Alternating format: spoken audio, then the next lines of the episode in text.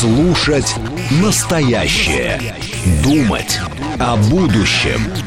Знать прошлое. Самые актуальные и важные события в городе, стране и мире в информационной программе «Отбой». Ваше мнение очень важно для нас. Пожалуйста, оставайтесь на линии. «Отбой». Программа предназначена для слушателей старше 16 лет. Я приветствую всех слушателей старше 16 лет, сильно старше, не очень старше. Ну, если есть те, которые не старше 16 лет, их я тоже приветствую, а всем остальным надо покинуть, покинуть область, которая позволяет им слышать наш радиосигнал. Поскольку программа для них не предназначена, хотя, наверное, могла бы быть интересной. 18.07 в городе Москва. В городе Москва также четверг, середина июня. Половина месяца летнего сбрило. Нет его. Если вы еще не чухнули о том, что лето началось, то оно почти прошло. Буду вам об этом с болью и тоской напоминать. Хотя на самом деле та погода, которая происходит у нас за окном, навевает в основном позитивные эмоции, хотя, конечно, по большей части новости, новости, которые приходят, создают некий негативный эмоциональный фон. Заранее скажу, а, анонс, да, у нас сегодня с вами гость, вам понадобится видеотрансляция, если вы захотите видеть наши замечательные лица, хотел сказать унылые, но они будут веселые, потому что будем обсуждать тему веселую, аж обхохочешься. Литература и кто ее читает. Литература ее, кто ее читает. Андрей Валерьевич Геласимов, прекрасный русский писатель, э, автор э, нескольких впечатляющих книг, а в том числе книгу про Афган, про покорение Дальнего Востока, э, доцент литературного института имени Кои Куго, да, как в анекдоте, имени Горького, конечно. Поговорим о литературе, но это будет позже. Сейчас поговорим обо всем остальном. Алекс Поляков меня спрашивает, «А как вам пробный шар про концлагеря? Вы имеете в виду высказывание чешского дебила? Я думаю, что надо ждать, что Дмитрий Анатольевич Медведев по этому вопросу скажет. Вот, но в целом, да, тоже хотел об этом поговорить. Значит, э, э, куда мне пишет Алекс? Куда мне задает вопросы? Да, он задает мне в Телеграм-бот. Для того, чтобы туда написать, также вам нужен э, мобильный телефон для того, чтобы там был у вас установлен Telegram или какое-нибудь еще устройство, куда Telegram ставится. Там заходите в Telegram, собственно, на вкладке чаты, например, да, там внизу есть вкладка контакты, звонки, чаты и так далее, да, вот на вкладке чаты видите вверху поиск по чатам. Туда латинскими буквами в одно слово говорит МСК бот. Вот такое несложное заклинание я вместе с вами ввожу, да. Вот. И, собственно, видите этот наш бот, и можете писать, я могу читать. Вопросы, предложения, замечания, просто вот какие-то наблюдения за миром. Вот. И, также есть э, смс-сообщение, сейчас я скажу номер, можете туда тоже писать. Э, плюс семь девять два пять четыре восьмерки 94,8. Я не знаю, как у вас получается пользоваться СМС. Я очень давно ну, какие-то испытываю трудности при общении с СМС. То у меня денег на СМС нет, а на звонки есть, то еще какая-нибудь история, да, и вообще вот такие какие-то э, способы коммуникации уже удивляют, изумляют, когда приходит СМС, живой человек написал, а не Сбербанк какой-нибудь. А, Васильевич присылает картинку а, на тему того, что 4 июня исполнилось 159 э, лет со дня рождения Лаиса Альцгеймера.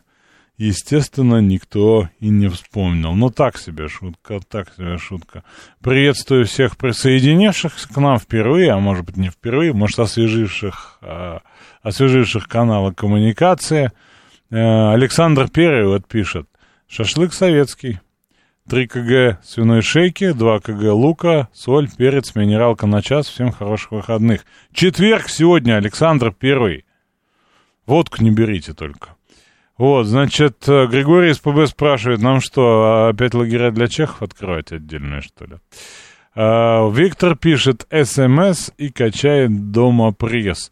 А, Виктор, на всякий случай, на всякий случай, пресс отдельно, да, качать бесполезно.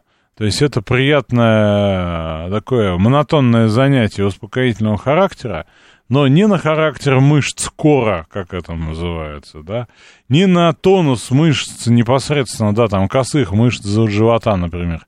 Вот этот ваш, ваш ваше фигу, фигурное занятие, они никакого влияния не оказывают, да, собственно, не надо качать пресс, не надо качать пресс.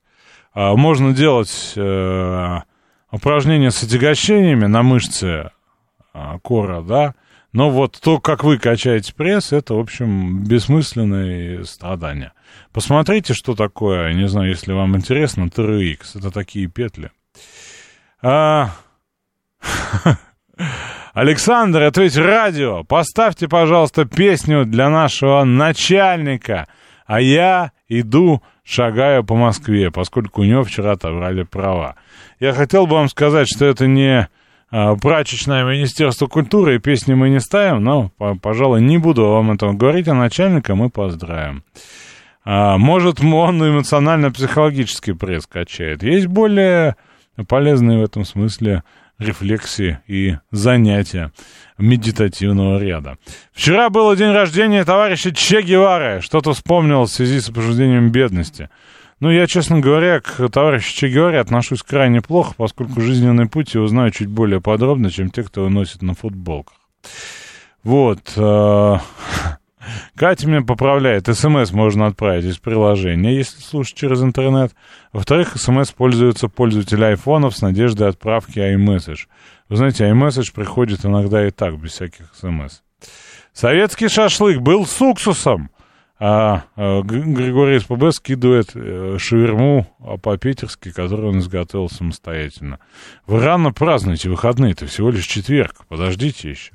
Давайте расскажу вам перед погодными обстоятельствами, расскажу вам, собственно, новость, которая поразила меня в самое сердце, да. Это вот когда информационная повестка, информационная повестка начинает над нами фантасмагорически издеваться, да, и выдает нам в виде новостей, ну, просто какие-то... Я даже не знаю, как это назвать. Итак, двое мужчин чуть не забили друг друга до смерти в уютном Калининграде, выясняя, чья фамилия из них менее украинская. Двое мужчин, одна, один по фамилии Хохол, не побоюсь этого слова – а второй с фамилией Свинко выпивали в компании и обсуждали социально-экономические и политические проблемы Родины. А, в какой-то момент беседа перешла на имена и фамилии. И первый сказал, что хохол — это некое клеймо. А второй сказал, что настоящая стигма предателя — это фамилия с окончанием на «ко», например. Коган, заходи, тебе повезло, как в старом анекдоте, да? И Свинко уж совершенно точно фамилия неправильная. После чего начал, начался, начался бой, начался бой, боец по фамилии Хохол пострадал и был госпитализирован в тяжелом состоянии. Не могу не вспомнить эту цитату из кинофильма «Ворошиловский стрелок», где один из героев второго плана говорит «Посмотри, что телевизор с людьми делает». А, что делает с погодой телевизор? Яндекс Погода, Александр Ганшин. Жаркое, но облачное на выходных 17-18. Это дата, а не градусы. А градусы 28-29. В воскресенье чуть-чуть попрохладнее 25. Позднякова, ведущий специалист информационного портала «Метео Новости» Татьяна Позднякова. Основная опасность июньской жары заключается в том, что из-за повышения температуры в городе сильно прогревается асфальт. Температура воздуха в 25 градусов чревата нагревом асфальта до 40 градусов. Это представляет опасность для маленьких детей и домашних животных. Может привести к тепловому удару.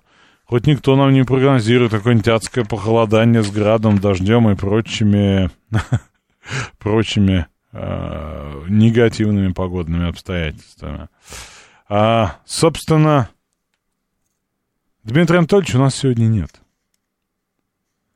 Футболиста Хохлова с 2014 года банят в, в одной запрещенных социальных сетей. Да, я знаю, он судился с ней. Если поздравляем с днями рождения Альцгеймера, тогда надо и товарища Си поздравлять. А, сегодня Си, да, 75, по-моему, годик. Почти как Вильфунду. А, тоже об этом хотел пару слов сказать. Алекс считает, что Виктор 26 прокачивает гидравлический пресс. Какой в этом смысл тогда? Не знаю, честно говоря.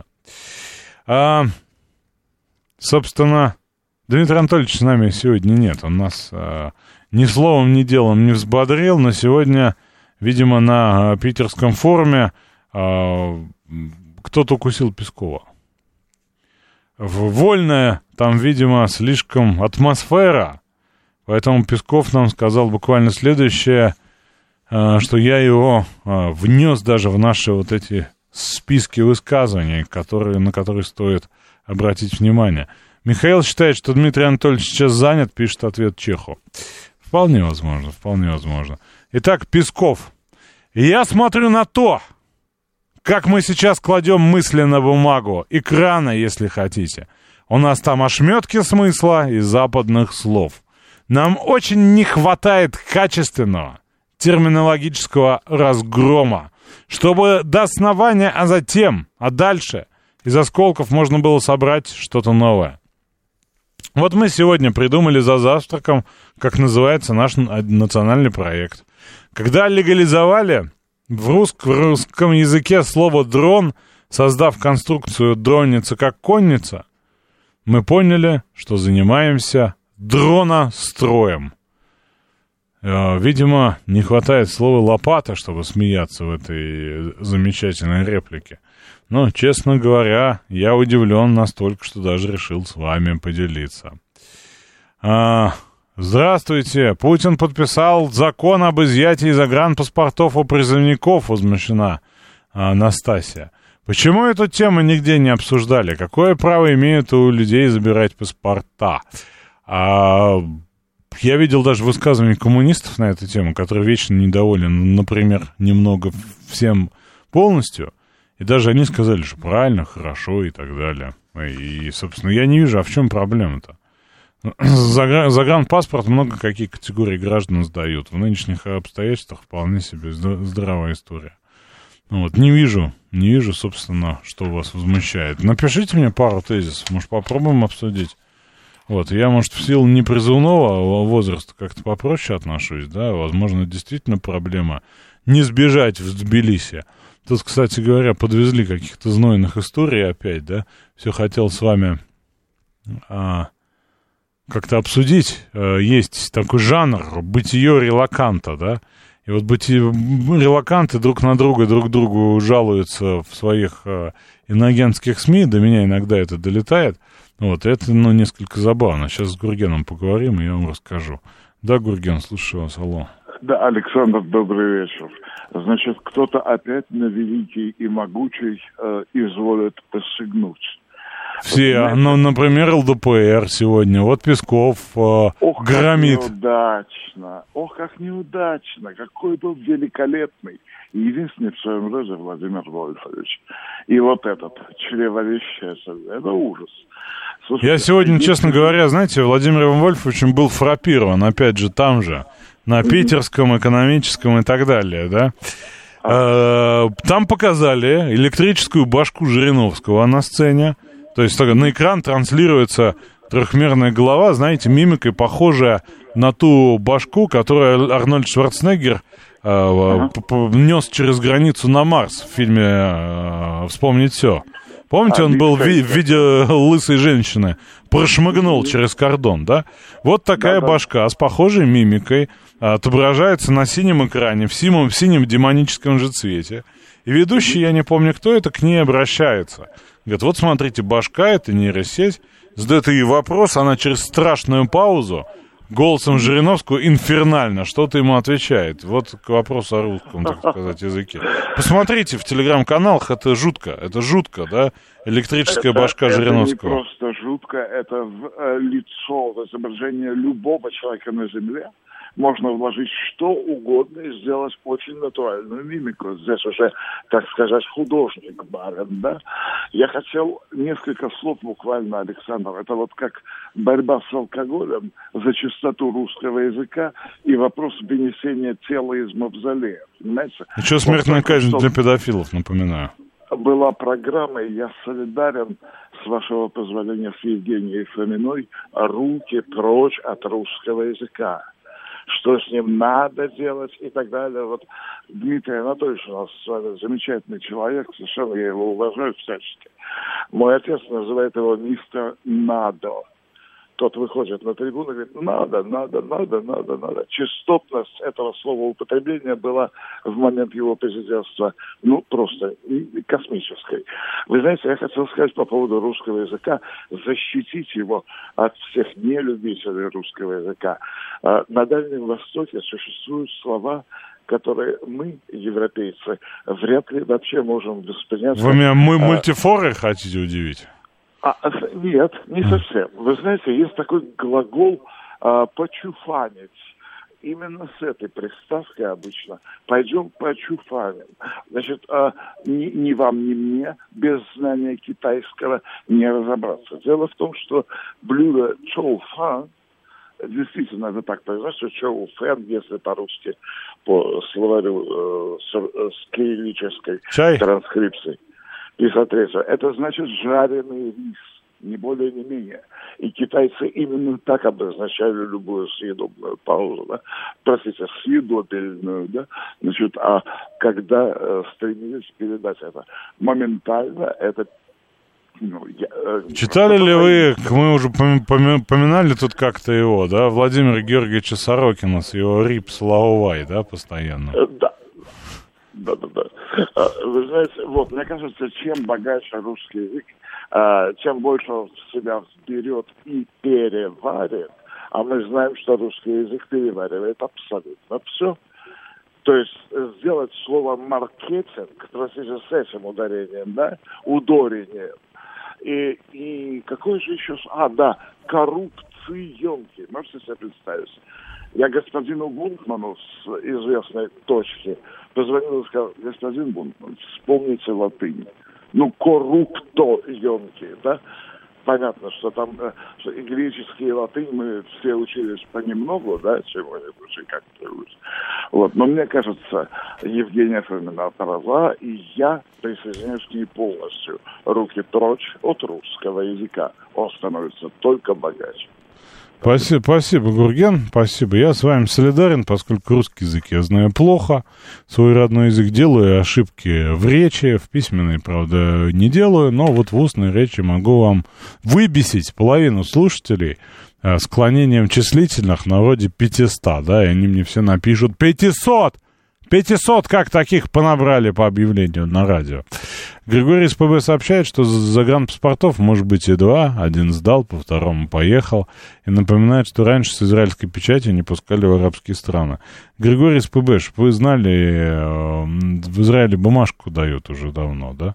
А тех, кто кричит, э, не ставьте мне печать, мне еще потом в Эмираты ехать, забирают на воспитательный досмотр. Ну, по крайней мере, это было когда я пару раз пересекал эту границу.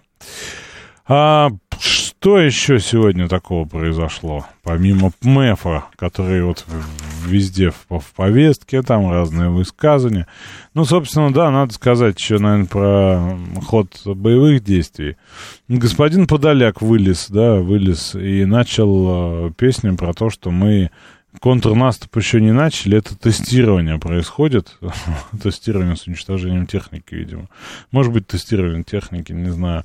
А вот буквально там полчаса назад написали, сообщили в новостях, слышали, что не только Залужный исчез теперь, да, но теперь и Буданов, потому что по Буданову в конце мая прилетело прилетело так, что его выгрузили аж в Рамштайн, да, и, ну, честно говоря, не знаю, как на самом деле, но вот такая информация, что тяжело ранитый на Колчаковских фронтах, а он, э, собственно, теперь не очень дееспособен.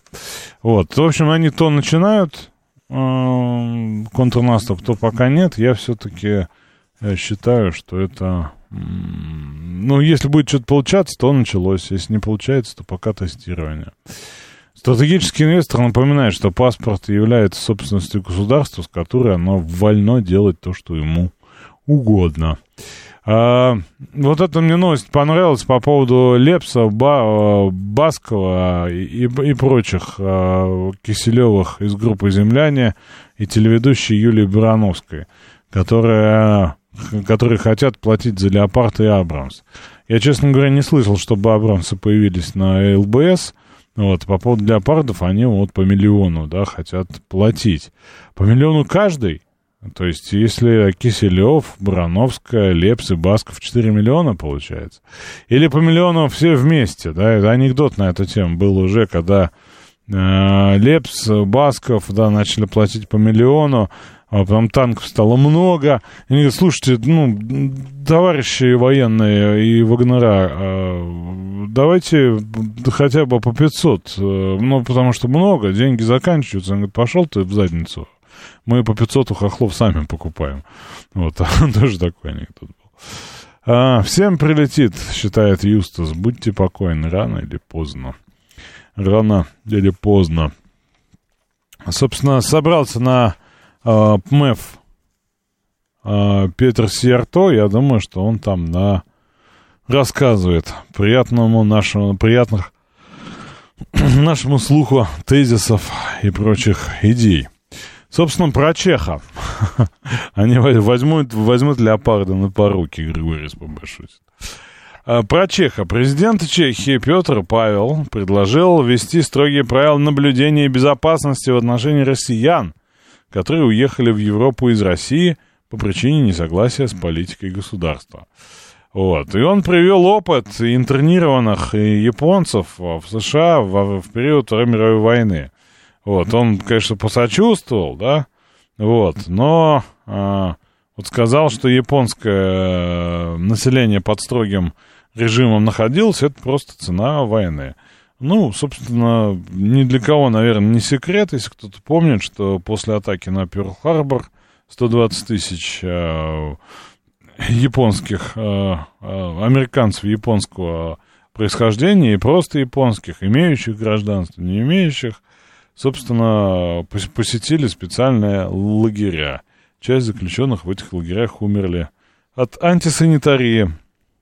Спустя 60 лет американцы принесли извинения и выплачивали им компенсации. Мощный бур спрашивает, Петр он все-таки или Павел? Петр Павел это достаточно расхожая в Польше такая история. У них даже сеть магазинов, типа нашей азбуки вкуса есть, называется Петр Павел. Может быть, возможно, даже ему принадлежит, честно говоря, не знаю. Сейчас новости, после новостей э, продолжим.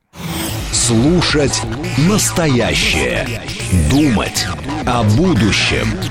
Знать прошлое. Самые актуальные и важные события в городе, стране и мире в информационной программе «Отбой». 18.36, и мы продолжаем. Середина первого летнего месяца, четверг, 15 июня.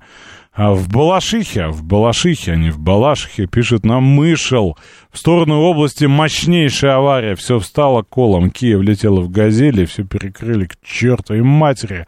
Все три полосы. Когда уже из Балашихи сделают яблоневый а, сад и оставят лишь девятиполосное движение. Сколько лет угораю с новостей, сколько лет думаю, а зачем мне эта информация о курсе доллара, пишет Госдадер. Чтобы я что? И правда, зачем нам это постоянно сообщают? Это, знаете, это вот такая инерция. Эта информация нам абсолютно ничего не значит. Как, например, я не знаю, курс какой-нибудь индийской рупии, да? Потому что мы их не променяем, мы их не покупаем, нам их девать в конце концов некогда, за исключением э, тех, кто ну, ездит куда-то, да, или маниакально в них копит. Для них, наверное, это живой невр, э, нерв. А вот, ну, мне действительно решительно все равно. Меня ни курс бочки особо не касает, да, ни курс валют никакой, да. Вот, к курсу, может быть, в юане я бы с интересом отнесся как-то, да, учитывая повышение доли его в нашем внешнем э, товарном обороте. Вот. Но про баксы, ну, баксы и баксы кому-то, видимо, нужно. Я думаю, что крипта какая-нибудь и то востребование. Вот, э, собственно, о чем еще хотел, да? Ну, пишут много по, по поводу, что Петр Павел это Анна Лена, им надо пожениться, что это она переодетая. Ну, так себе шутка. Сегодня шутка была значительно более... А вот опять же, да, как это, свинка и хохол перемахались. Хохол попытался завалить свинку, но она дала ему сдачи, да. Вот, такая же новость. Минюст проверяет Ельцин-центр в Екатеринбурге на деятельность иноагента. А, собственно, коммунисты сразу вы выскочили всей торжественной толпой и рассказали, это мы вчера вышли на улицу против открытия московского Ельцин-центра, и смотрите, нас услышал целый следственный комитет и проверяет тот самый Ельцин-центр. Вот, в общем, проверка идет. А, а, видимо, будут какие-то результаты, но фанаты Ельцин-центра говорят о том, что ничего не случится. Газманов нас хотел закрыть. Михалков призывал закрыть. А, Вадим Самойлов, если вы знаете такую группу Агата Кристи, известная в определенных кругах в определенное время, тоже пытался закрыть. Не вышло, не вышло и у Следственного комитета вместе с коммунистами тоже не выйдет. Ничего такого. А вашего Михалкова мы еще всем Ельцин-центром-то и засудим. А, вот, честно говоря, мне новость кажется интересной, потому что повесточка, а по-иному и не скажешь, повесточка Ельцин-центра, она иноагентская вполне. Там всякие фильмы про ВСУ показывали еще до СВО, да?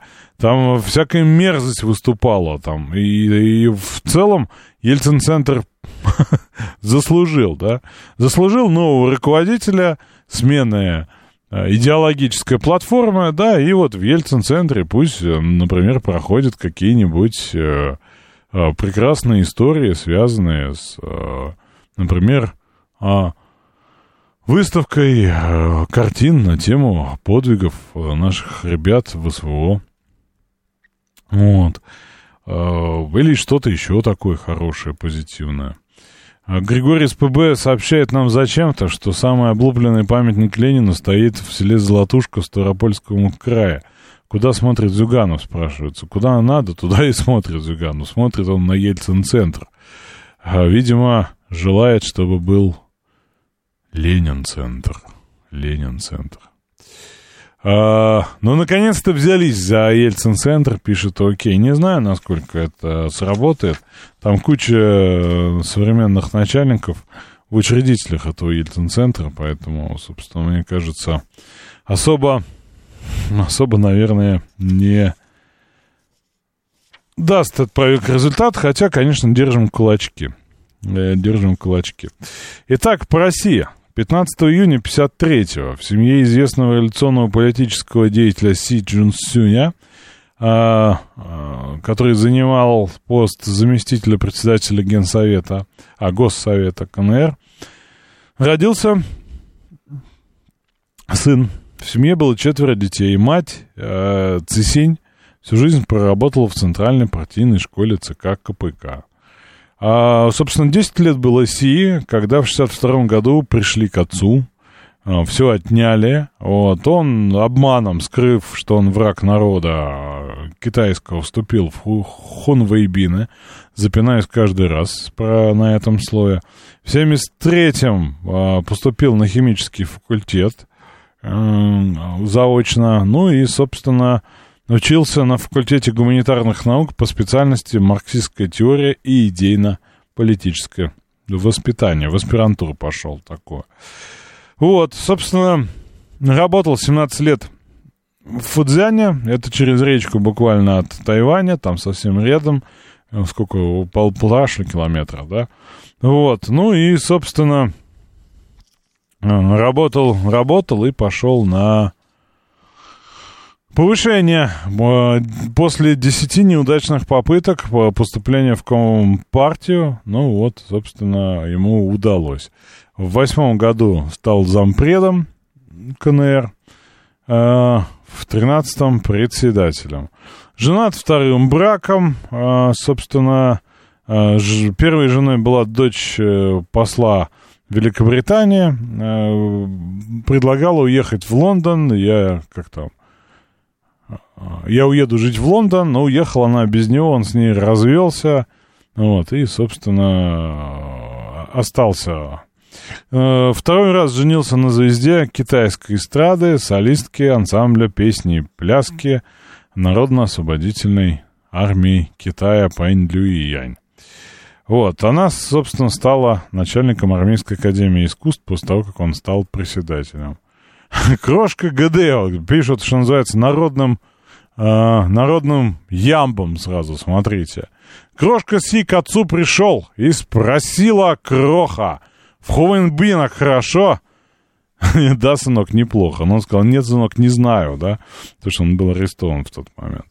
Ну, собственно, э, он проводник политики, который сам же обозвал Синьшидай, новая эпоха, э, и в этом смысле он много чего сделал, да, и, конечно, для китайцев это значимая фигура, не знаю уж как Мао, да, такая же ли, такого ли же по масштабу, но масштабная совершенно точно.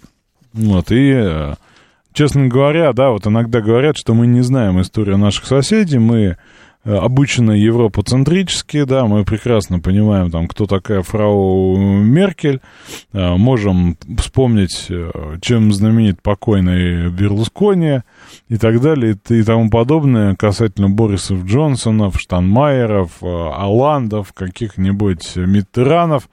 А что вот у нас по соседству, мы не знаем. Поэтому это, конечно, каждый раз интересно, когда погружаешься в биографию, да, вот, и ну, понимаешь, какие там, а, какие там эти эпохи, какие там перевернутые страницы, если исходить из э, стереотипного восп восприятия китайской истории, Хунвейбин это кто? Это который Воробьев мочили, да, да, все, все, хорошо. То есть он мочил Воробьев и стал в Китае главным. Ну, не совсем так, но да. А этих самых он расстрелял? Нет, вроде его брат расстреляли, а его расстреляли, собаками разорвали, я, честно говоря, не помню, но там было что-то, в общем, они у нас лес крадут. Вот если за пределы этого всего выйти, стереотипного, то, конечно, открывается там да, достаточно серьезные глубины. И вообще рекомендую, да, по, почитать в ту сторону. По крайней мере, 20 век там предельно интересен. Мы, конечно, часто там слышали про азиатских тигров, но когда касаешься вот политической истории, да, э, какие там, э, какие там собственно, драмы, взлеты и падения, какие там внутриэлитные противоречия, региональные противоречия, это очень интересно. Но, может быть, у меня а, искажение специфическое. Собственно, по следам, опять же, по следам форума поздравили, да, кто-то просил Крошку Си поздравить, вот поздравляем. А, кстати, был у меня опыт взаимодействия тут с китайским, это CGTN, да, ТВ, центральным китайским первым каналом. Вот. Интересно, да, тоже там маленькие цифры просмотров, там, типа, наша передача посмотрела всего 20 миллионов, это не очень много. А, собственно, а, Герман Греф рассказал о том, что надо разрешить искусственному интеллекту принимать часть решений в вопросах госуправления. Вот. Собственно, потому что искусственный интеллект не понимает, зачем брать взятку. Вот, это его сильная сторона. Вот, и поэтому надо на основе данных отдавать э, решение искусственному интеллекту, и в будущем это будет так. Собственно, я вспомнил опрос СОМ, был старый. Что мы знаем про искусственный интеллект? Хотел с вами обсудить. Как вы считаете, э, должен ли искусственный интеллект отрабатывать частично за Германа Грефа? Может быть, еще, еще за кого-то, может быть, а, в ЖЭКе какого-нибудь должен сидеть приветливый робот. Расскажите, пожалуйста, телефон же вы помните прямого эфира? Не помните, так я вам напомню, это несложно. 8 495 737 90, 737 39 48. Вот такой у нас Джимми Джибао, Григорий из ПБ. Да, Михаил, слушаю вас. Здравствуйте, Александр. Здра- Здрасте. Здрасте. Ну, по биографии председателя СИ, а, там у него был неприятный эпизод большой достаточно, когда он был на исправлении. Вот. Но это тогда в эпоху культурной революции. В общем, там непростые были биографические, Да географические. я говорю, там, ну, бездна интересного так-то, Там бездна интересно, да, и, в общем, то, что он в институт вступил в 20 там, лет, и только в заочный, это, в общем, он в сельской местности работал. Вот, и там он очень неплохо себя, так сказать, проявил, и вот что было интересно в тот период, э, э, людей ссылали на исправление, я знаком с людьми многими, которыми, ну, не многими, с некоторыми, которые туда, вот, так сказать, значит, погружались в этот процесс. Э, Это действительно работало как исправление. То есть это не, не 20 лет без права переписки, да? А это, так сказать, вот человека отправляли, как правило, в тяж- на тяжелые работы, как правило, на рисовые поля, но не только на рисовые поля. И эти люди работали ударным трудом, в общем-то, искупали какие-то свои там политические косячки. Ну, будем так говорить. И потом э, им возвращали, в общем-то, все, собственно, так сказать, и социальные возможности, и карьерные возможности, и рост партийной линии, и все остальное. То есть это не было э, чем-то таким, так сказать, что навсегда, как, как это, так сказать, в нашей истории было часто. Вот. Э, очень интересные, так сказать, трансформации китайской политики произошли в середине, конце 80-х годов. И вот, честно говоря, э, какие позиции тогда нынешние руководители занимали, это очень о многом говорит, потому что реформа великого Дэн Сяопина, они, в общем-то, и сделали, так сказать, из Китая тот Китай, который, так сказать, мы видим сейчас. А вот, например, роль и место Мао э, современном, так сказать, и уже очень давно, да, это некий символ, символ э, человека, который создал современный Китай. И вот это вот все наследие Мао и все остальное, это, так сказать, предмет научных исследований. Но все прекрасно понимают, что, в общем, так сказать, это уже совершенно, так сказать, другая история, и она не обсуждается. И вот это вот очень характерно для китайской политики, для китайского истеблишмента, что это не высасывается из пальца, э, это не проклинается, как у нас там эпоха там каких-то там годов, ассоциированных с каким-то руководителем, э, на эти периоды не вешаются какие-то ярлыки и, э, так сказать, там Мао-центр никто не признает иностранным агентом, ну я условно, да, и никто не называет, так сказать, значит, э, э, эпоху там какого-то там, так сказать, там, допустим, 50-х годов эпохой застоя в Китае. А у нас там называют целое десятилетие. То есть они к своей истории достаточно относятся бережно. Достаточно бережно. Вот это то, что я, собственно, так сказать, так по той части, так сказать, хотел сказать. С точки зрения искусственного интеллекта и всех остальных, так сказать, проектов озеленения Луны, я к ним серьезно не отношусь. От кого бы они ни исходили. Э, На одном из предыдущих петербургских экономических форумов, наверное, так сказать, лет в 15, ну, может быть, 10, там, 8-10 назад, от Грефа звучал блокчейн, как вы помните, Да. э, всеобщая цифровизация и так далее. Ну, как бы футуристические определенные, так сказать, э, подходы у Германа Оскаровича есть, а почему бы им не быть? Потому что, так сказать, мы сегодня футуристически подходим к нашим функциям госуправления и так далее. Но Сбербанк э, за время, ну, скажем так, существенного падения рубля с э, уровня 36 7, это, так сказать, много вот это вот плавное такое снижение курса, да, тем не менее, так сказать, э, прибыль банка и акционерные дивиденды повышаются. За счет чего? Ну, за счет комиссий, прежде всего. За счет кредитных позиций, за счет ипотек и за счет комиссий. Поэтому с удовольствием тоже вам могу рассидеть, рассказывать, так сказать, о том, как космические корабли бороздят просторы Большого театра. Вот. Но при этом, так сказать, если у меня там какая-нибудь комиссия или какой-нибудь ипотечный кредитик, там, так сказать, миллионов на 15 человек, так сказать, спокойно капает. Поэтому я не могу к этому относиться иначе. Я к этому отношусь.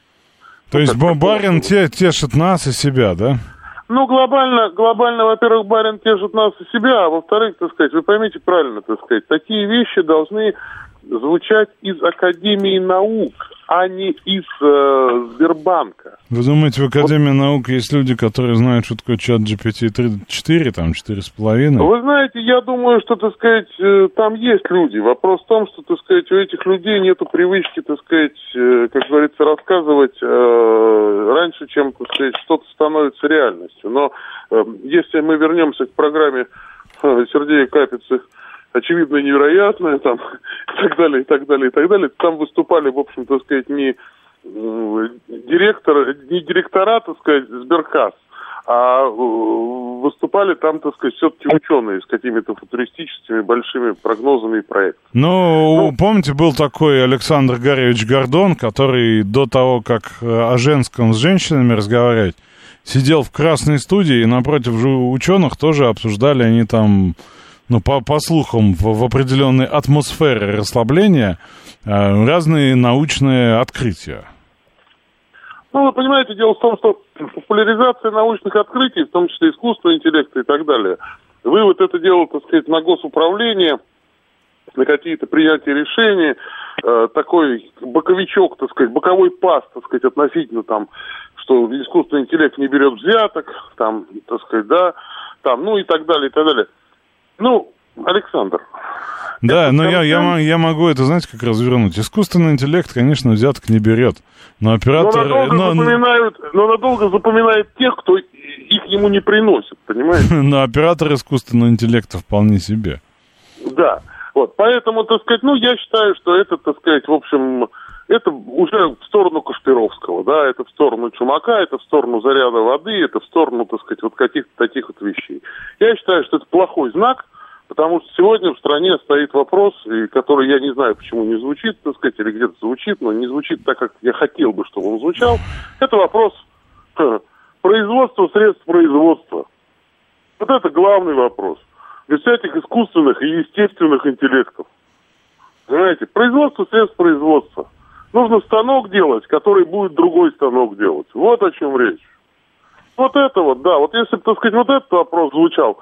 А когда, простите, так сказать, э, в сводке новостей ты читаешь, что зашли на какой-то там, значит, новосибирский рынок, так сказать, там все спецслужбы мира туда приехали, там, так сказать, значит, и накрыли там, так сказать, там торговлю футболом, там, так, грязными схватами какими-то, да, а через 4 там, тысяч километров в Петербургском форте говорят про искусственный интеллект, а ты, так сказать, там еще понимаешь, что у тебя параллельный импорт вместо э, отечественного автопрома там, да, то ты понимаешь, что вот, вот, вот в этом вот, да, имея 15 высших образований, можно разобраться.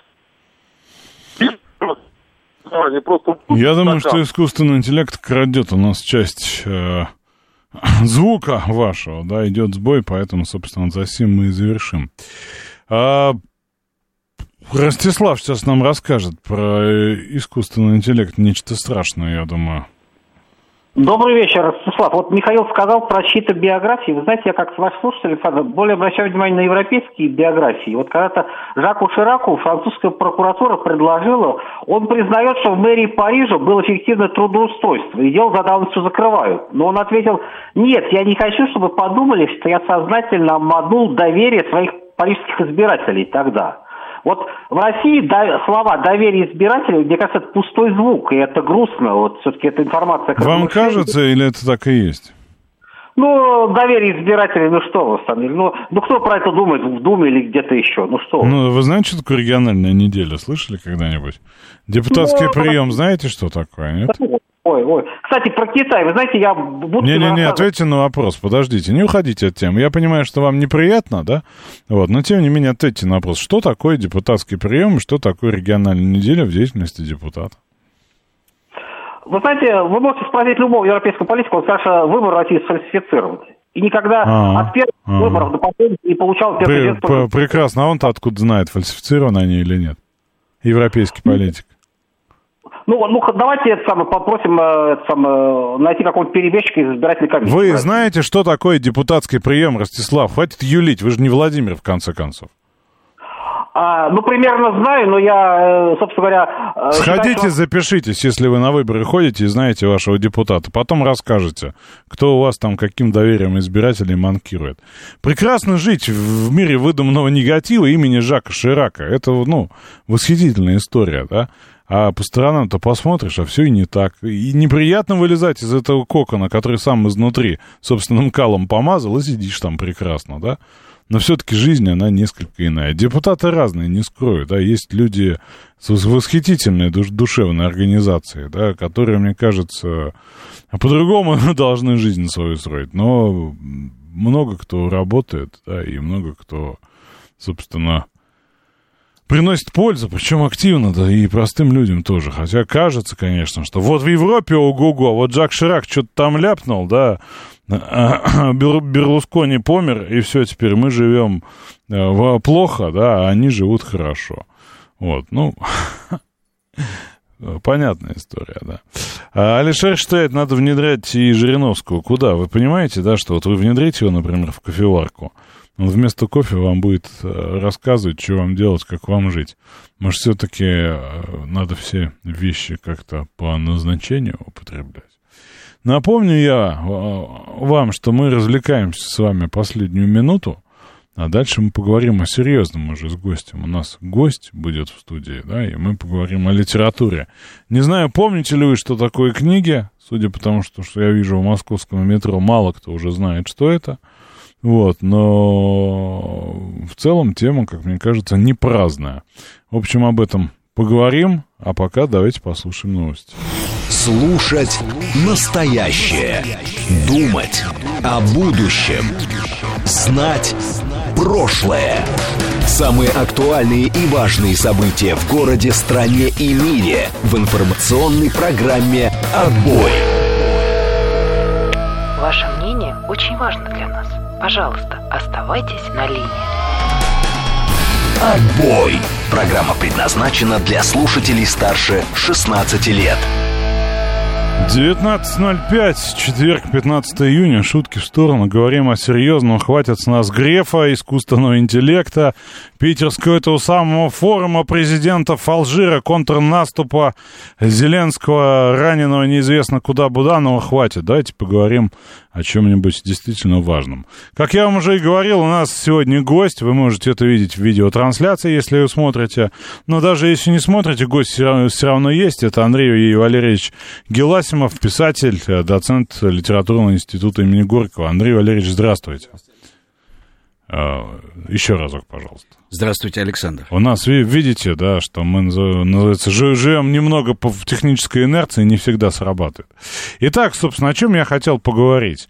Вот. Дело в том, что а, мой, скажем так, пытливый взгляд в путешествиях а, в московском метро как-то поймал картину, что люди Э, поменяли свое поведение. Я не очень часто бываю в метро, грешен, но когда бываю, да, вот смотрю на людей. Ну, вот у меня как старая привычка смотреть на людей, да, обозревать жизнь я вижу, что они перестали читать. Я подумал, что они переместились в телефоны, потому что у меня в телефоне, например, гигантская библиотека из нескольких сервисов, причем это совершенно не означает, что я читаю, да, я их mm. покупаю, складываю, скачиваю, листаю, делаю закладки и читаю в основном в самолетах, в перелетах, поэтому командировки на Дальний Восток обогащают меня колоссально в этом смысле. Вот, и я прошелся, позаглядывал, что у людей-то как бы, что у ребят в рюкзачках. А там нет книг, там нет текстов. Там либо новости, картинки, ленты соцсетей, либо какие-то игрушки. И, собственно, я начал тему изучать, да, угу. посмотрел. У нас вот, например, вышел опрос буквально вчера, по-моему, да, от э, Российской книжной палаты. А, тиражи издаваемых в России книг в январе-марте упали на 23% до 69 миллионов экземпляров. Самый большой стартовый тираж у новой художественной книги 40 тысяч. Мы с вами, как люди пожилые, это помним, собственно, тиражи совершенно другие. Сотни тысяч были, да, сотни тысяч. Вот, собственно, и в целом, там, по оценке грандов э, рынка э, художественной литературы, да, э, грандов нон-фикшена, они видят тенденцию в вытеснения художественной литературы нон-фикшеном. Да? Что это такое нон-фикшн? И эти самые слова-то почти уже запрещенные. Это литература, не, являя, не описывающая художественный вымысел. Образовательная какая-нибудь, ну, в общем, нон-фикшн. Деловая, черт его знает, что там еще. И я помню себя, я помню своих сверстников, я помню, что такое читальный зал имени Горького в МГУ имени Ломоносова, да? Вот, я помню все эти вещи. И вопрос, мы действительно меньше читаем? Как вам кажется, как писателю, что происходит? Я думаю, что в процентном отношении мы читаем ничуть не меньше, просто изменился э, формат чтения. Дело в том, что когда мы с вами были молоды, э, не существовало социальных сетей, их действительно не было изменилось информационно-технологическое поле, объем прочитываемого текста, я думаю, не уменьшился. Просто люди читают теперь просто посты. А они тратят ту же самую энергию, что читали бы Достоевского или Толстого. Но она же лимитирована. Вот они начитались тысячу постов. Все, уже некогда Чехова читать. Но дело в том, что Чехов, Достоевский, Толстой, э, они обладали некой добавленной ценностью, да, в том числе в плане Э, моральных э, категорий, да, что называется, с кого делать жизнь, правильные книжки ты в детстве читал, вот эти все, да, помните, тяжеловесные такие, да. научающие истории. А в постах нет никакой добавленной стоимости, это просто infotainment, это развлечение через получение информации. Ну, это правда, да. То есть э, у нас настолько изменилось информационное потребление, что литература больше не нужна? Смотрите, Александр, тут ситуация еще, у нее есть и как бы другая оборотная сторона. Почему так произошло? Так произошло, действительно, я с вами согласен. Это абсолютная правда. Но это еще и связано с тем, как развивался литературный процесс в последние, скажем, 25 лет здесь, в России. А, он очень отличается, скажем, от э, западноевропейского и от американского, да, поскольку я более-менее знаю, как происходят дела на том рынке. Э, там у них, в общем, все хорошо. И книжки продаются хорошо, и тиражи большие, и авторы популярные и так далее. Более того, я вот не так давно разговаривал с одним из очень крупных продюсеров, кинопродюсеров, и он мне сказал, ты знаешь, э, в американской кинопродукции он назвал цифру, по-моему, около 70%. 70% это экранизация современной литературы. Он говорит, а у нас не так. И вот он говорит, мы теперь сейчас активно, наша кинокомпания активно скупает права на экранизацию там у всех крупнейших мейджеров, да, издательств, авторов и так далее. Но он говорит, пока как-то вот мы много-много всего накупили, да, но пока это не киношная история. Так вот, объясняю, почему это произошло. Э, за последние 25 лет Э, так складывался литературный процесс в России, что он вытеснил мейнстрим. То, что люди любят читать. А, а, широкий, да? Дарья Донцова повержена, хотите сказать? Секундочку, не в этом дело. А, я сейчас говорил о другом мейнстриме. Чуть, чуть забегаем вперед. Итак, вот мейнстрим был вытеснен, вместо него довольно искусственным образом, за счет премиальных сюжетов, за счет радикальной литературной критики, было введено довольно экспериментальное свойство литературы. Как русский авангард, созданный там в 20 веке, да, в живописи или в балете – вот он был введен в пространство литературы, книжного мира и так далее. Люди стали получать крупные премии, большая книга, там, Букер русский и так далее. Ну, ну это кто? Это э, Пелевин, Сорокин, там, Мавлеев? Мавлеев а, И там за ними еще целый ряд еще авторов, да. Там, Посвежее, ну, пост, да. Постмодернистов, да, и не таких свежих, там, как Михаил Шишкин, еще потом. А, то есть а, литература отошла от реализма, который, внимание, все равно востребован основным читателем, и ушла в сугубо э, лабораторные империи, экспериментальные. Реакцией на это стал успех Донцовой, потому что она ушла, читатель отхлынул, он открыл, говорит, а, что-то я не понимаю. Не да? хочу я про какашки, да, да, хочу про любовь. Да, сложновато, дайте что-нибудь попроще. И тут же попроще предложилось огромные тиражи, Устиновой, Донцовой, замечательных авторов детективов, но, тем не менее, литературу они не создавали. Но они заполнили эту нишу, откуда ушла мейнстримная литература, которая, еще раз повторяю, на Западе существует. Там выходят романы Майкла Андатье, Дон Тарт, я не знаю, Джонатан Сафран Фойер.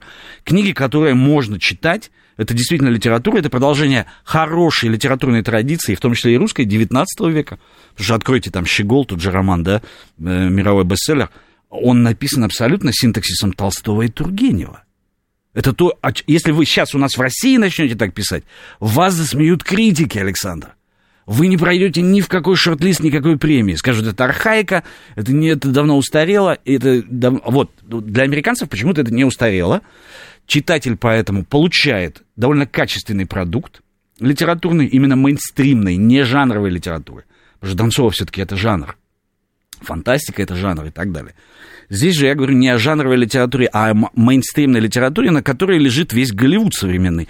И сериальная, хорошая сериальная продукция. Скажем, такие сериалы, как э, «Лучше звоните Солу», э, которые по своей глубине, проработке характеров уже посоревнуются с русской классикой XIX века. Потому что когда ты это смотришь, ты думаешь, а как, как, как они это сделали? И как это можно сделать сейчас? Вот у нас в России сейчас так получилось, что это делать нельзя. Вы должны делать вот какую-то экспериментальную, лабораторную работу для очень радикальных критиков, и тогда вы будете обласканы истеблишментом литературным. А, то есть произошел довольно серьезный разрыв между читателем и вот этой высоколобой литературой, которая должна находиться была в очень узком сегменте какой-то академической, да, радикальной э, То есть мы с вами возвращаемся в условно начало 19 века, конец 18 когда писателей было чуть меньше, чем читателей. Ну да, да, да. То есть, когда читатель был ограничен в силу неграмотности населения. Да. Хорошо, но вот как мы с вами знаем, свято место пусто не, не бывает. Условно говоря, там молодое поколение читало все семь томов или сколько и Гарри Поттера, и читало это в тексте, в, в бумаге. Вот. А почему вот это свято место, вытесненное экспериментаторами, ну, там, Виктор Олегович Пелевин, наверное, самый яркий пример, ну, да, да? Да, да? Экспериментатор, который стал таким нашим мейнстримом парадоксальным. Почему оно не заполняется, например, зарубежными авторами? Люди-то не читают, они не покупают. Они покупают а, 10 правил жизни да, да. против а, ожирения трипера, извините, да? да? Вот. Но они не покупают там великий английский роман, великий американский роман. Они не читают ничего сера, да, никого. То есть они вот... А, в этом смысле уходят в интернет, уходят в картинки, уходят в соцсети. Почему место не заполняется? Мы утратили навык? Самая читающая нация в мире, помните, такой был? Это было такое, да. Мы не утратили навык, я еще раз говорю. Читатель, а, как бы обескураженный тем, что ему предлагали в виде очень э, мощной высоколобой литературы, а он оказался обескуражен, он отхлынул от книжных магазинов и библиотек, а, э, но, как вы говорите, великий там английский, американский роман, который сейчас есть, русский читатель читать не хочет, потому что это не про него. Это про чужую другую страну. А про него никто не пишет. А про него никто не пишет. У нас нет нормального, внятного, реалистического, мощного нарратива. Ну, а как, как нет... господин Иванов, который пропил глобус вместе с главным героем своей книги. Ну, вот, ну, а потом он ушел в историческую прозу. Она у него получается значительно лучше, кстати Вот, говоря. видите, да? А ведь хочется же читать про современность. Почему американские авторы пишут про современные им события? Э, хорошие вещи. Но у нас есть, извините, у нас же есть этот жанр тоже, вот а-ля Донцова, только для мальчиков. Там э, существует Александр Бушков, там Даниил Корецкий. Я вот так по старой памяти эти имена помню, что-то я такое листал, да? Вот. Но какой-то, какой, как-то этот запрос реализуется, люди все равно не читают. Вы, вы, вот вы знаете, что читает молодежь? Нет, Кстати нет. говоря... А, я знаю. Э, мои студенты Литинститута мне говорят, сейчас самый популярный это жанр Янка Далт. И по продажам издатели все говорят, что это очень круто. У нас сегодня в издательстве... Половину его позапрещали год назад за гомосексуализм и ну, прочие понятно. дела. У нас сегодня в издательстве было совещание, и там э, у нас продажники отчитывались, значит, по продажам. Самые лучшие продажи у книги «Как выжить в современной тюрьме». Вот вам ответ. У меня есть тоже знакомый э, из одного издательства. Он издает всякое политическое, mm-hmm. да. То, что вот наши слушатели любят, там, Михаилов Делягинах и mm-hmm. прочее, да, там. Страшный Китай, как он нам угрожает, что-то такое. Mm-hmm. Но все топы бьет на протяжении долгих лет словарь русского матерного языка. Ну вот, люди зарабатывают деньги. Я хочу обратиться к нашим слушателям и предложить вам написать мне две-три последних книжки в Телеграм, которые вы э, прочитали недавно, да, и вот, собственно, попробуем, попробуем уловить тот нерв, да, где у нас находится читатель, потому что я э, вот к своему стыду, да, собственно, я анализировал собственное поведение, я раньше, как там, ни дня без строчки, но не ну, в смысле да. писания, а в смысле чтения, и сейчас я читаю много, но я перестал читать художественную литературу. То есть Это у еще с возрастом связано. У меня нет вообще на это времени. Вы да? взрослеете просто. Вот. э, Я вот, ну, читаю литературу специализированную по большей части, да, вот набираюсь там какие-то, там, каких-то знаний пытаюсь. И то, что выходит раз в год Виктор Олегович, который я читаю уже ритуально, да, но это, скажем так, это не, даже не один процент от того потребления художественных текстов, которые были у меня. Вот. А после одной из наших встреч на мероприятии, да, я тут коснулся Лукьяненко и прочитал Лукьяненко, который я не читал долгие годы, да, вот объем, который вышел. Вот, ну, могу сказать, да, вполне качественно, вполне интересно, там, Да. можно сравнивать, там, не знаю, с Палаником, Да, да, да. обсуждать с Нилом Гейманом, да, но суть в том, что я этого не читал. Мгм. Для кого-то это написано, кто-то это читал, вот, потому что я читал в момент, когда это уже, ну, собственно, стало старой. Вот, пишут, э, «Белая гвардия», Александр прочитал, «Жуков. Тайны Кремля», пытаюсь прочитать год, «Белая гвардия», второе место, второй раз еще, «Ополченский романс», сейчас Шолохов, а, обе Прилепина, кстати говоря, Джо Аберкромби, трилогия «Море осколков», вы не правы, читают с интернет-библиотек. Так, эту книжку я знаю. Перечитываю «Трое в лодке Джерома» в переводе Салье. Волоколамское шоссе, звезда и крест, я даже не знаю. Ат- Атлант расправил плечи. Обитель Прилепин, Айн Рэнд, да, еще. Божественная комедия. Костры амбиций, Том Вульф. Ну, либо наши слушатели, люди возрастные, так же, как и мы, да? Вот, либо это социально одобренные ответы. Строгинский пишет, не читаю уже лет восемь, только аудиокниги. Аудиокниги, кстати говоря, да, в моей жизни присутствуют, я их тоже слушаю, но, опять же, не тот объем. Вот, но э, люди засыпали, засыпали сейчас названиями. Э, Легенда крепости, Бадабер, Ночь нежна, Фиджеральда, Запасной, Принц Гарри Овод, Дворянское гнездо, Записки из мертвого дома, Китайцы и корейцы, читаю китайцев и корейцев, Жизнь Клима Самгина, между прочим, скучнее ничего в жизни не читал. Вот, В лесах э, Печорского, Парадоксы гениев, Казиника. Кстати, Казиник очень крут в литературе, если вы сталкивались. Вот, ну то есть вот так коснешься, люди Получается, читают. что вы зря брюзжали в начале. Видите? Я считаю, что не зря брюзжал, потому что я не вижу читающих людей, я не вижу открытий.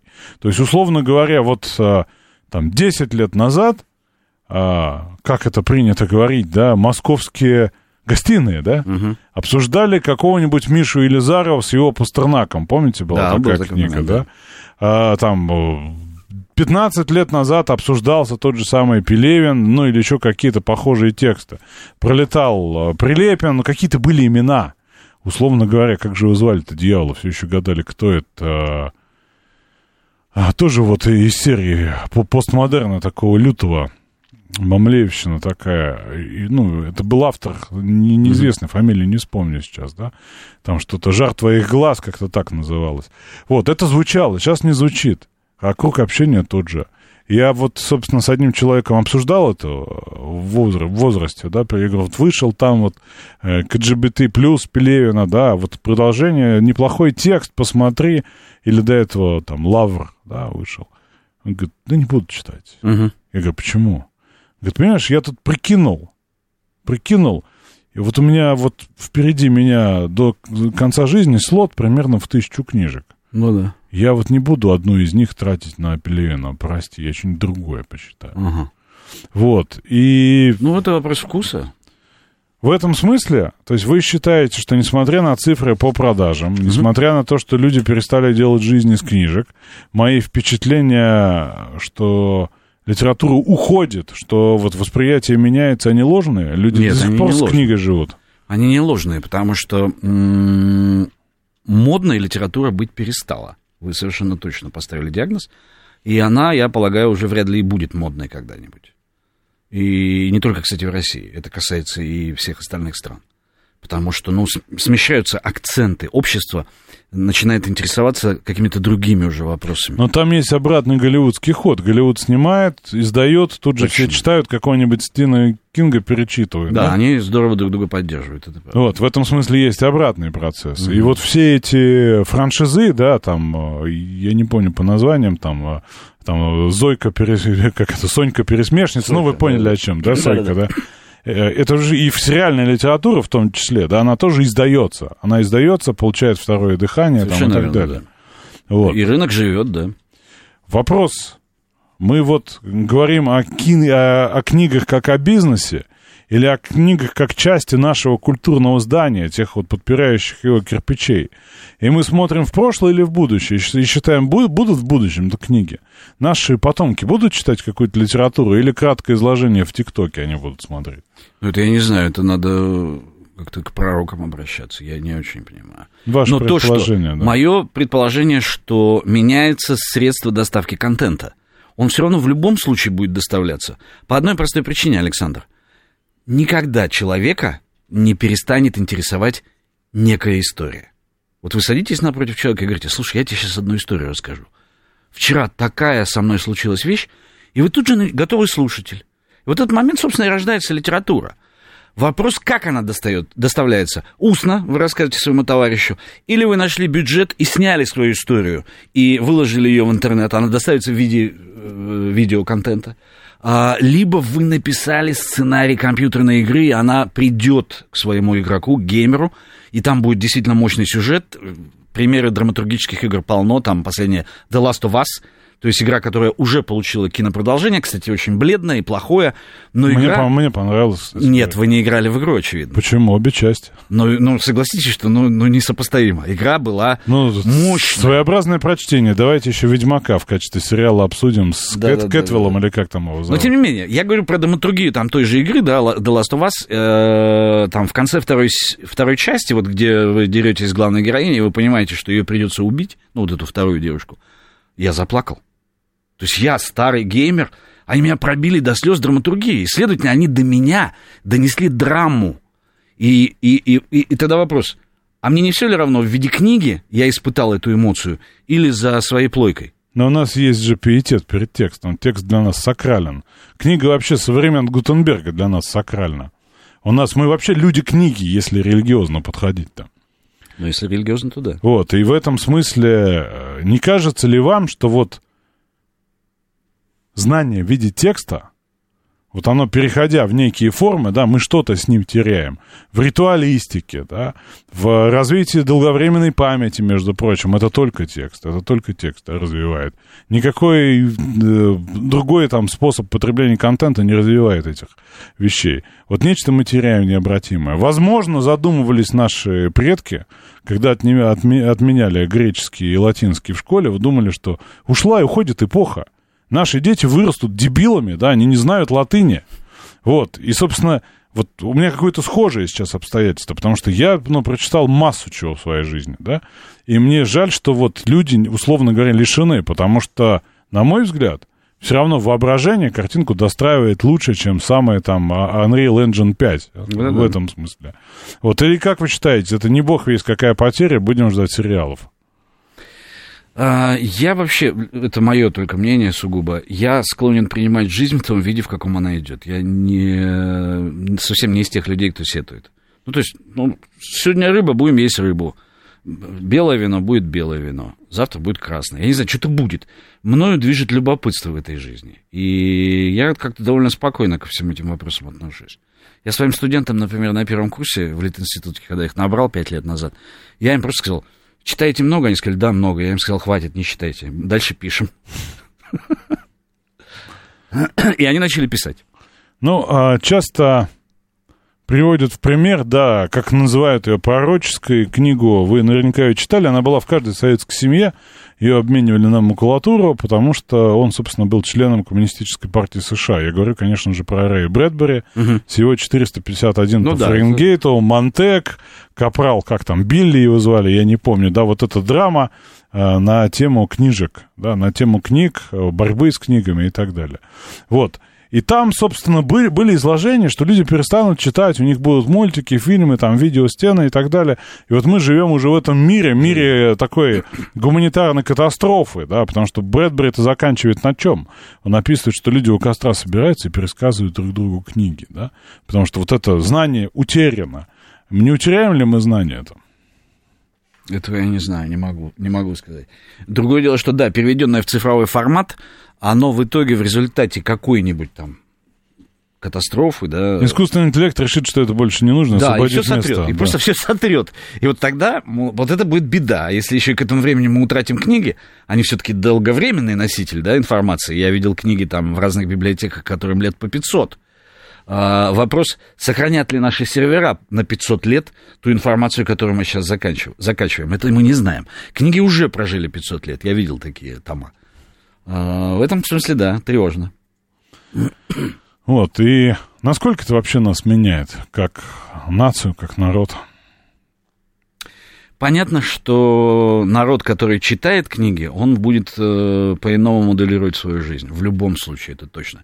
Потому что человек, который прочитал Анну Каренину, кардинально отличается от человека, который ее не читал. Посмотрел Он- э, он с- сильно изменился. С чернокожей актрисой, например. Да, он посмотрел с чернокожей актрисой, да. Но он сильно изменился, если он не прочитал строчку, что э, все счастливые семьи счастливы одинаково, каждая несчастливая семья несчастлива по-своему. Если человек не прочитал этой строки, если ему, у него мурашки не побежали в этот момент, да, и он не подумал, блин, как круто сказано, то он, конечно, будет другой. Простите. Но в целом, конечно, да, сейчас мы уйдем с вами на новости, да, и после новостей продолжим. Кстати говоря, кстати говоря, уважаемые слушатели, вы можете задавать вопросы, мы на эти вопросы э, обязательно ответим, да. Вот, поскольку тема, но она мне, по крайней мере, интересна, потому что я вижу какой-то конец эпохи. Формулируйте вопросы, а мы после новостей с вами продолжим. Слушать настоящее. Думать о будущем. Знать прошлое. Самые актуальные и важные события в городе, стране и мире в информационной программе «Отбой». 19.35. Хороним или, наоборот, воскресаем э, русскую литературу с нашим гостем. У нас в гостях Андрей Валерьевич Геласимов, писатель, русский писатель. И, собственно, вот еще несколько данных в продолжении нашей с вами такой дискуссии. Дискуссии вряд ли это можно назвать рефлексия, да? Мы обсуждаем, а, собственно, место литературы в нашей жизни. А, Продажи детских книг упали на 30%, сообщают нам книготорговые э, сети. Делают они это буквально вчера. Ожидается, что до конца года продажи упадут еще на 5-7 процентных пунктов. А, собственно, 34% наших с вами сограждан признаются, что редко читают книги детям. А, 61% дает ответ, что читают ежедневно, хотя я думаю, что это социально одобренный ответ. А, собственно, э, третьей по важности причины после усталости и нехватки времени, то есть почему вы не читаете? Устал, нет времени, там, я не знаю, футбол. А вот третья по, а, третья по важности причина, то что дети не любят, когда им читают книги.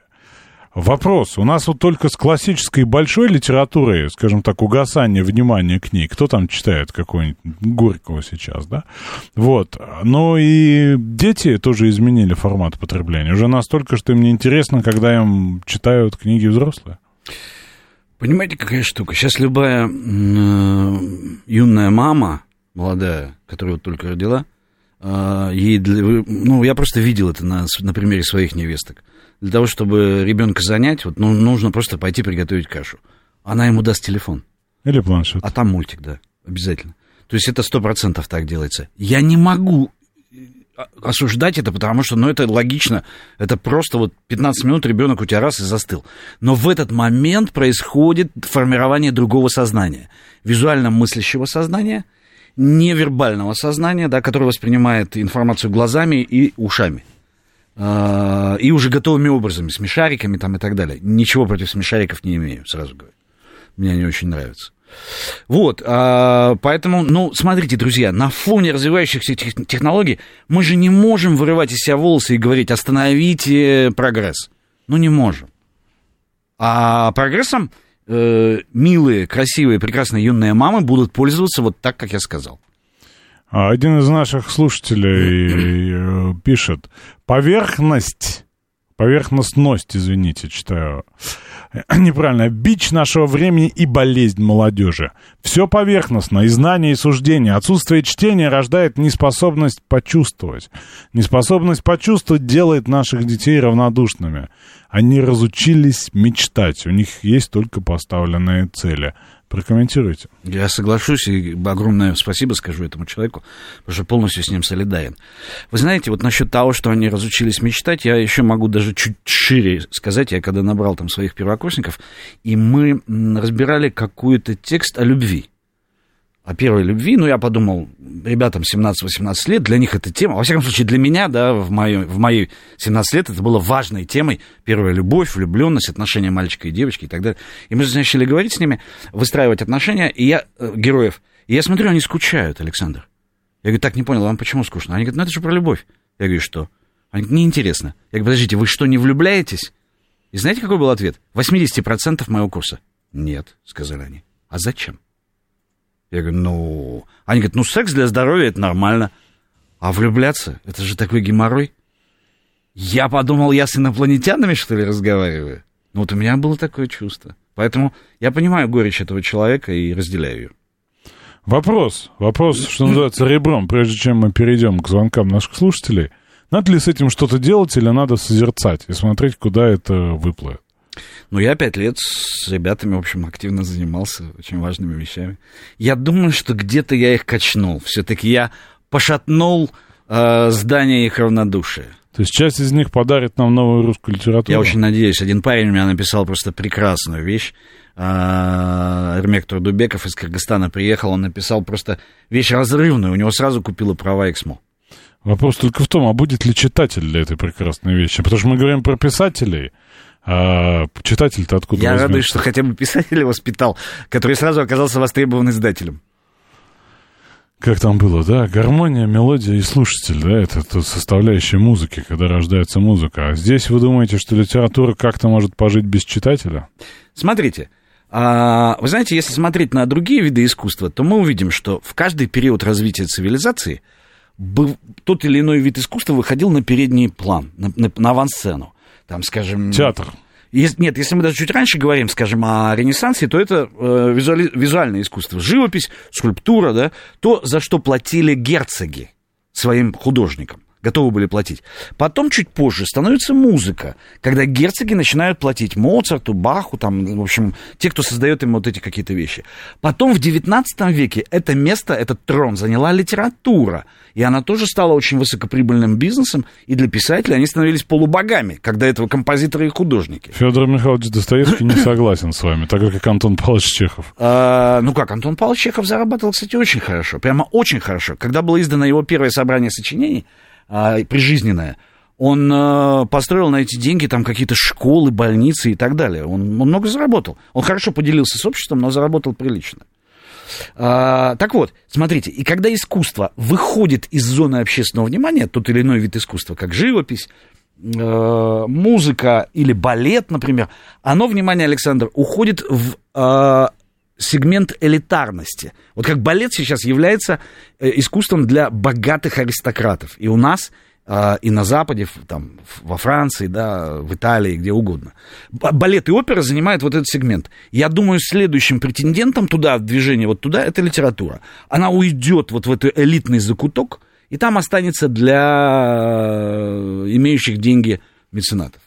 Но она вернется оттуда. Она вернется, чтобы А мы- учить, чтобы А вы воспитывать. посмотрите на балет. Вот, вот он где находится, там и будет литература. Балет большой пользуется популярностью в современном обществе. Я имею в виду классический балет. Не то, что показывают на танцах на ТНТ. Да нет, конечно. конечно. Но, но балет никогда не фор- формировал ценностный ряд у людей.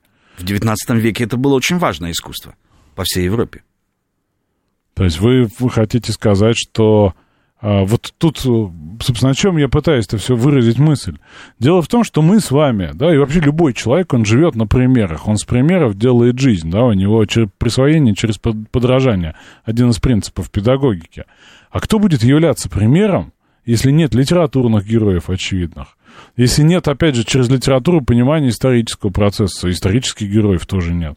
Если вообще нет героев, есть условный Тимати, который через год меняется на условного э, иностранного агента Мангерштерна, который через год меняется на другого и так далее. Есть вот этот калейдоскоп каких-то рож, э, которые модные, но ни один из них не является определяющим символом, который человек принесет всю жизнь. А условного Базарова все мы благодаря советской школе знаем. Условного Родиона Романовича Раскольникова, да, мы знаем, да, мы знаем, что это, как это, у нас есть отношения, да, мы знаем вот этот, э, в конце концов, братьев Карамазовых, да, там, Пьера Безухова, у нас есть какие-то, ну, давайте уж таким языком совсем, э, поведенческие паттерны в их примере. А у, у молодежи это кто? Откуда им взять? Откуда им черпануть? Географ, который уходящий пропивает глобус? Ну нет, конечно, он э, не столь популярен и никогда не займет ниша тех персонажей, о которых вы говорили. А, у них совершенно другая культура. То, что мы раньше бы назвали субкультурой, а, и то, на что мы с вами не обратим сейчас ни малейшего внимания, для них является крайне важным. А, то, что пришло из Японии, все эти рисованные штучки, манги там, я не знаю, как это даже называется, но они знают всех этих персонажей наизусть. Они знают их поведенческие характеристики. Кто в каком году на ком из них поженился, кого сбросили на Луну, и там вот... Я так слушаю, они серьезно говорят об этой мифологии. Они разбираются в этих вселенных очень хорошо. Тратят на это все те же силы, что мы тратили на чтение книг, о которых вы говорили. Вопрос, вопрос про образование в таком скучном кондомом ключе. В школе надо заставлять читать?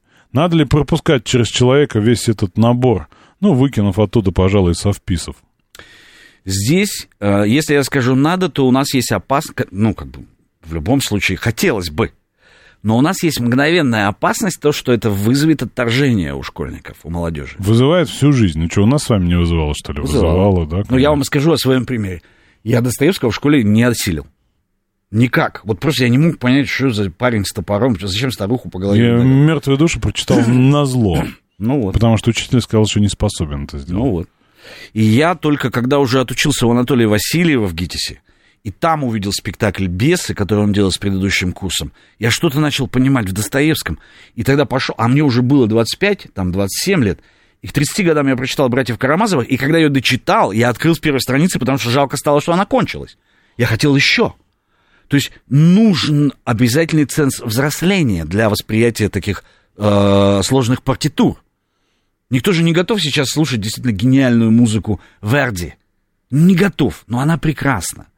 Но она находится вот уже в элитарном сегменте. Ну, узкая, узкая нишевая история. Угу. Да, я попрошу вас надеть наушники. А, да. В общем, обращаюсь к слушателям, звоните, задавайте вопросы, да, будем на них отвечать, пока звонков нет, будет, я скажу. Okay. А вот, есть, давайте с вами. Вы в эфире, слушаю вас, алло. Добрый вечер. Здрасте. Спасибо за гостя. Спасибо большое за гостя. Я хочу сказать, э, что я хочу сказать, что вот эта ваша фраза, Александр, конец э, эпос, э, эпохи, нет, не согласна. Вы знаете, почему не согласна? Вот вы, каждый ведущий, как бы отталкивается немножко от своего образа жизни. Ну, я понимаю, работаете, там нагрузки, все. А вот смотрите, конкретные говорю примеры. Шесть дней был фестиваль. Вот ваш гость наверняка знает. Книжный фестиваль на Красной площади. Сама ходила туда два дня. Народу, читателей. Светлана Крючкова читала. Народу огромадное множество ее слушала. Тут же мы побежали опять э, Анна Ахматова, читаем, пересчитываем. Дальше. Э, сказали, что, ну, привели справку, что попадает э, там покупка книг для детей. А я вам скажу на это, в магазинах мы перестали уже покупать. Там такие накруточки, ого-го. А мы заказываем через сайт. У нас теперь такое издательство, вот это Сексзоя, ленинградское появилось. Я его не рекламирую, я просто обыкновенный читатель. Но там и детские, и там иллюстрации. Вы знаете, кто хочет, тот найдет. Никакой эпохи никто, никакого конца не будет. Все нормально. Просто это э, так кажется, когда вот вы загружены работой, кажется, что этот процесс стоит. Вы знаете, какой процесс? Э, на Вальберисе там иногда не успеваешь заказать у них. Ну, дай бог, что оно так. У нас есть еще один звонок. Я надеюсь, у вас есть вопрос. Слушаю вас. Алло. Да, здравствуйте. Добрый вечер. Меня вопрос к гостю. Скажите, вот ваше образование какое и какие ваши произведения? Вот коротко расскажите, что вы сейчас, вот э, ваши творческие какие планы, что вы пишете или собираетесь написать? Да, спасибо. Хорошо, спасибо большое. Эм, я закончил университет, факультет иностранных языков, и потом закончил ГИТИС, режиссерский факультет, мастерская Анатолия Васильева. Потом я написал диссертацию об английской литературе XIX века. Э, на этом мое образование заканчивается. Вот я кандидат филологических наук, доцент института и писатель. Э, основные мои книги, наверное, это «Степные боги», я бы советовал почитать, э, «Повесть жажда», роман «Холод», если нравится экзистенциальная какая-то литература. Вот, такие книги пишу. Ну и много работаю в кино. Из последних каких-то таких заметных более-менее моих усилий. Их можно увидеть в сериале «Нулевой пациент». Я являюсь автором идеи этого сериала, разрабатывал вселенную для него и так далее. Вот эм, сейчас, ну вот сейчас мы снимаем фильм по моему роману «Степные боги». А это полный метр или сериал, кстати, или как водится сейчас? «Степные Это- боги», это, да. нет, «Степные боги» это полный метр, строго полный метр, да. Э, Вот, э, ну это вот такие вот планы, скоро выйдет этот фильм, будем смотреть его. Да, ждем. Так, у нас есть еще звонки. Да, Гурген, здравствуйте. Э, Добрый вечер еще раз, Александр э, и уважаемый гость. Вы знаете, вот зарисовка с натуры, что называется. Э, Женщина 40 лет, художница по образованию, значит, типа ей это должно подойти. Перед ней в руках пачка итальянской пасты. Называется фузилли. Это такие вот... Она молвит, о, это как локоны красавицы. Вы знаете, вот такая вот влюбленная своим восприятием, ну, видимо, профессия как-то требует, да, которая подразумевается логичным, а даже высоким и, увы, социально одобряемым, да, она хотела выступить. Смотрите, а, это, на мой взгляд, как это сопрягается с литературой, да, а, не вовремя прочитанный. Я, вероятно, и себя, наверное, имею в виду. В данном случае я читал а, Толстого «Война и мир», когда еще не знал французского языка, с чего, в общем-то, и нач- начался. А что касается наслаждением оберткой конфеты, а не получения реального вкуса от э, того, что она должна нести. То есть это не просто поверхностность, это поверхностность, которая как... э, Элочка-людоедка мне ну, ну, бред. вспоминается из литературных примеров. А, Простите, еще раз? Элочка-людоедка, помните? Совершенно верно. В этом что-то есть, но Элочка-людоедка – это такая транскрипция нижних чакр, а, закамуфлированных под приемлемые, а, при- приемлемую консистенцию. Гурген, задайте вопрос, доколе или надысь? Я думаю, что надысь. Знаете почему? Потому что мы все жертвы надысь. А, ваш покорный слуга а, наркоман от книг. Это страшно совершенно. Айзек Азимов. Это было все прочитано. Сначала по-русски, потом по-английски. Вы знаете, это а, очень, я бы сказал, в моем случае, печальный опыт. Синдромом Аспергера я, слава богу, не страдаю, но, вы знаете, иногда ощущаю те состояния, которые показывают некую степень шизоидности. Гурген, приходите на Филипп Дика, и вам откроется разное после Азимова. Вероятно. Спасибо, спасибо, Гурген. У нас э, последний, наверное, на сегодня звонок. Слушаю вас, говорите. А, Здравствуйте, Александр. Здравствуйте, гости. Валентина, Москва. Мне 78 лет. Мы говорим о том, что дети не читают. Я хотела своему внуку, ему 17, правнуку старшему, ему 13 лет исполняется 17 июня, купить книгу «Бронзовый мальчик». Я вот, э, за последние 10 месяцев у меня было два инсульта, я запамятовала автора. Я хотела подарить его старшему правнуку. А, там о флоте. А, э, м, Мой муж покойный, естественно, служил в начале 50-х годов на Северном флоте, подводные лодки, еще щуки. И мой сын старший его, ну, его пасынок, до сих пор хранит гюйс. Ну, это, вы знаете. Да, мы это мы знаем, да. Воротник, да. И вы знаете, какая цена этой книги? «Бронзовый мальчик». Напомните, если вы помните. кто Я смотрю в интернете, Крапивин, автор, 851 рубль, как одна копеечка. Это где? Ну, на каком-то сайте, ну, не каком-то, на сайте издательства «Лабиринт». Я зашла, там было 6 тысяч, я, конечно, ахнула. Ну, это какая-то, это старое издание, наверное, какой-то да. раритет, да. А, ну, может быть, э, есть. Ну, я не могу интернетом, я еще и слепаю, очень плохо м, вижу. Ну, вот я в юности, вот э, э, 18 лет у меня был друг, и у нас был общий интерес, любимый автор Джек Лондон, Экзюпери, любили и Айтматова. И на мои 20 лет он мне подарил тогда вот 14 томов изданий Джека Лондона. И вот эти авторы были любимыми и моих детей, и внуков, а теперь вот правнуков. Хорошо, спасибо. Спасибо что... вам, спасибо, спасибо вам. К своему стыду признаюсь, да, в литературном таком ничтожестве, да, своем. Я Айтматова открыл в, в старшей школе только потому, что там сказали, что там про Анашу. Мне, мне стало интересно почитать. Про Анашу там три строчки, если что, да? да? да, да. Огромный том, вот этот, Плаха, по-моему, называлось, Был, да? Да, такой роман. Вот.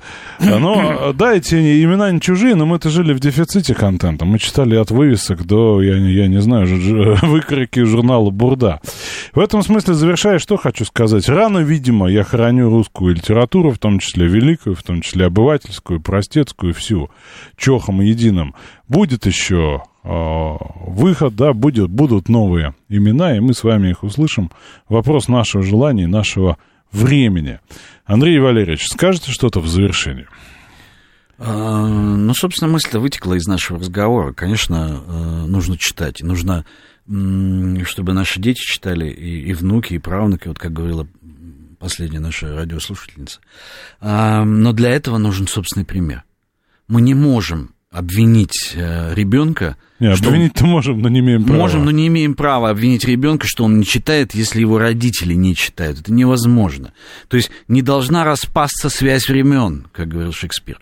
Вот она, если не будет распадаться, да, то если будет по цепочке это передаваться, вот как в этой семье, о которой сейчас нам говорила замечательная радиослушательница, э, то все будет в порядке. Спасибо вам за очень интересную беседу. Надеемся вас увидеть еще в, у нас в гостях. Спасибо. Есть о чем поговорить. Ну и я от лица слушателей, которые написали массу комментариев, благодарю вас за прекрасный сериал «Нулевой пациент». Он многих потряс, да, откровенностью, тяжестью темы, да, и, собственно, подачей. Спасибо вам за это. У нас в гостях был Андрей Валерьевич Геласимов, русский писатель, а я желаю вам хорошего вечера. Мы с вами обязательно а завтра продолжим наше с вами обсуждение. И анонсируя, скажу, что завтра мы будем с вами учиться читать новости. Слушайте радио.